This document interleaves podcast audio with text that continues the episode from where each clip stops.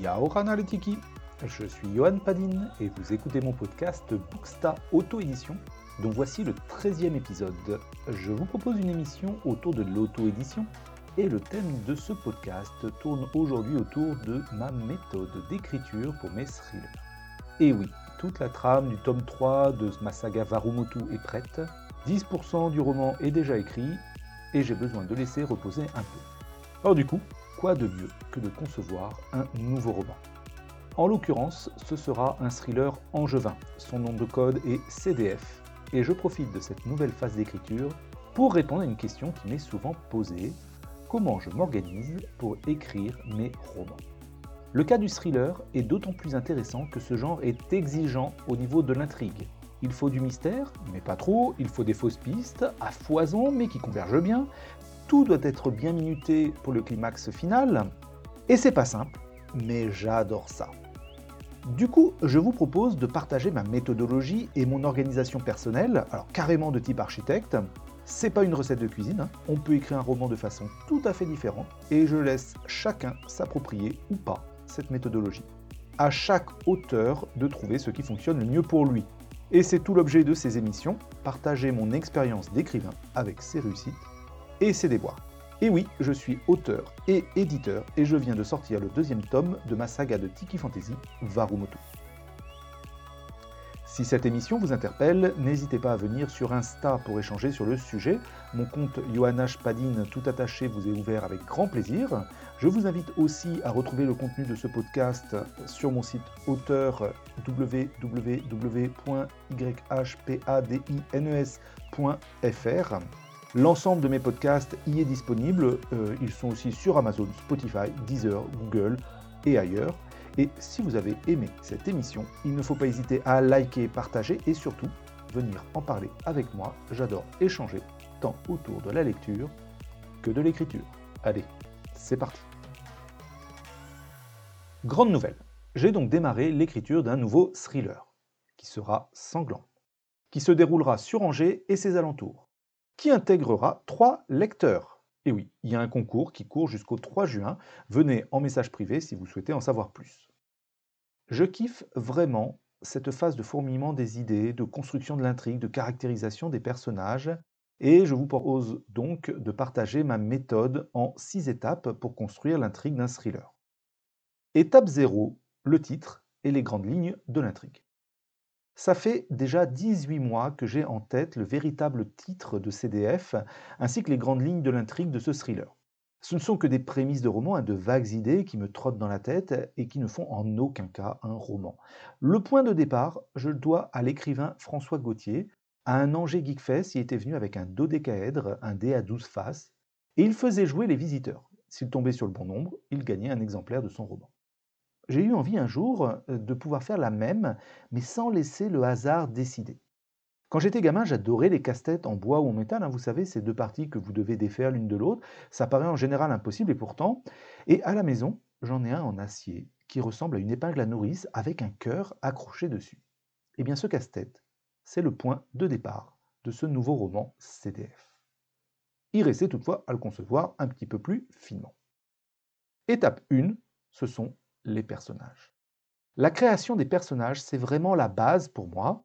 Pour l'instant, ils sont 15, plus ou moins fouillés. Tous sont dotés d'un état civil, un prénom, un nom, une date et un lieu de naissance. Ils ont un métier, ils ont une personnalité et un alignement moral, CF mon podcast précédent. Ils ont des loisirs favoris, ils ont une photo de profil et une description sommaire. Ils ont des objectifs de vie. Ils ont surtout des secrets qui seront dévoilés au fur et à mesure dans le roman et ils ont une histoire personnelle.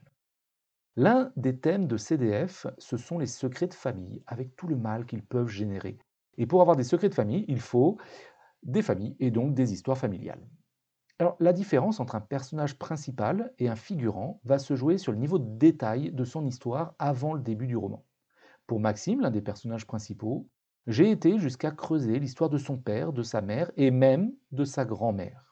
Chaque personnage dispose donc de sa fiche avec une présentation sous forme de persona qui me permet de garder le cap quant à sa personnalité. Je mets ainsi à jour un fichier Excel, car ces fiches, elles ont tendance à évoluer encore, hein. il y a un détail par-ci, un complément par-là, surtout au fur et à mesure que les autres étapes de conception avancent. Il y a de nombreux personnages qui ont déjà changé de nom ou de métier, voire carrément de personnalité. Ce fichier Excel met à jour un fichier Word qui synthétise toutes les informations d'un personnage sur une seule page, et donc à chaque modification, je remets au propre, en un clic, mes fiches de persona, histoire de ne pas m'en mêler les pinceaux. L'automatisation facilite ainsi la conception car un roman, c'est un tout. Les personnages, le calendrier, l'intrigue et les lieux d'action doivent se répondre et entrer en résonance si on veut une réussite maximale. Gros avantage de la mise à jour automatique des personnages, bah, il m'est facile de rajouter trois nouveaux personnages. Ça tombe bien, tu as encore jusqu'au 3 juin 2023 pour participer à mon bookcasting en envoyant ton email par message privé. Étape 2, l'intrigue. Cette phase est la plus prise de tête. D'autant que je teste plusieurs trames scénaristiques où ce n'est d'ailleurs pas toujours la même personne qui incarne le tueur. Bref, même moi, je sais pas où ça va. Je tente donc de poser mes prémices et d'en sortir une sorte de plan du roman. Je note plein d'idées qui verront le jour ou pas. Je rajoute au besoin des personnages, bah oui, des fois il y a besoin pour faire avancer l'enquête. Et du coup, merci mon fichier automatisé de persona, hein, ça me facilite grandement la vie. Je dote mes personnages de secrets, des plus légers aux plus noirs, etc., etc., pour pouvoir développer cette intrigue. Et pour tout ça, j'utilise un logiciel de mind mapping ou carte mentale ou encore carte heuristique. Ça me permet de tout noter par grande thématique en une sorte d'auto-brainstorming. Alors ça part dans tous les sens et c'est tout le but, faire foisonner les idées pour ne pas se cantonner à l'intrigue la plus évidente. Quand je tiens enfin une trame qui me convient, j'attaque la linéarisation. C'est-à-dire que je vais créer une chronologie détaillée du début à la fin du roman. Là, j'utilise tout simplement Excel, avec une timeline quotidienne pour chacun des personnages principaux. Ça permet de repérer les temps morts, et j'essaie alors de resserrer la durée de l'histoire pour les couper. Et j'ai même une colonne où j'évalue pour chaque séquence temporelle l'intensité dramatique perçue par le lecteur, ça me permet de placer au mieux les twists, les scènes émotionnelles les plus fortes et aussi euh, les moments où le lecteur va pouvoir respirer un peu. Hein. Il n'en faut pas moins pour affoler au maximum le petit cœur de nos lecteurs. Par la suite, ce fichier, il me sert de bible au quotidien. Même si je mets en pause l'écriture un certain temps, je suis capable de vite revenir dedans. Étape 3, les lieux de l'action. Mon objectif consiste là à sélectionner des lieux qui porteront l'intrigue, mais aussi la psychologie des personnages. En fait, j'essaie de vraiment laisser peu de détails au hasard, et puis si en plus je peux rendre hommage à ma région de cœur, c'est pas plus mal. CDF se déroulera donc essentiellement sur Angers, et même plus précisément dans le quartier de la Doutre.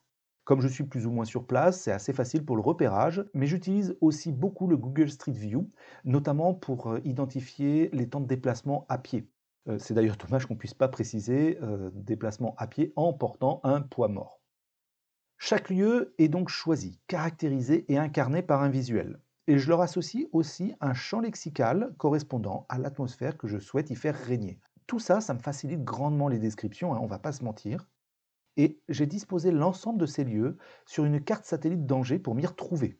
Carte, emplacement, photo, tout est imprimé dans une pochette pour me servir au quotidien à vous dépeindre ces lieux et me faciliter la réimmersion entre deux séances d'écriture.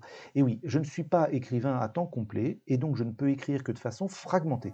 Alors dès que j'ai un créneau de 15 minutes, il faut que je sois hyper opérationnel, sinon mon roman, il avance pas. Étape 4, les allers et retours. Une fois les trois premières étapes réalisées, eh bien, je démarre l'écriture des trois premiers chapitres en général et là, ça permet de voir ce qui concrètement marche ou pas. En fonction d'un choix de narration, par exemple. Et alors, il peut manquer des personnages ou carrément des lieux où il y a un point d'intrigue qui est à revoir. Et si ça arrive, bah, c'est souvent tout qu'il faut modifier. C'est pas grave, on met à jour et on avance. Comme tout est bien organisé, voire automatisé, c'est pas trop pénible ni décourageant. Et comme tout est documenté, c'est facile de s'y mettre, de s'arrêter, d'y revenir plus tard, etc. etc. Étape 5, les éléments de communication. J'aime bien que la couverture et le book trailer répondent à l'intrigue. Et donc l'écriture influence bien évidemment la couverture et le book trailer, Mais en démarrant tôt la création des outils de communication, ça permet aussi d'inverser le processus et d'écrire sous contrainte pour faire coller le roman à la couve et ou au book trailer. Du coup, c'est là vraiment la pure création graphique hein, qui est en jeu, et ça m'aide à me projeter sur l'écriture complète du roman.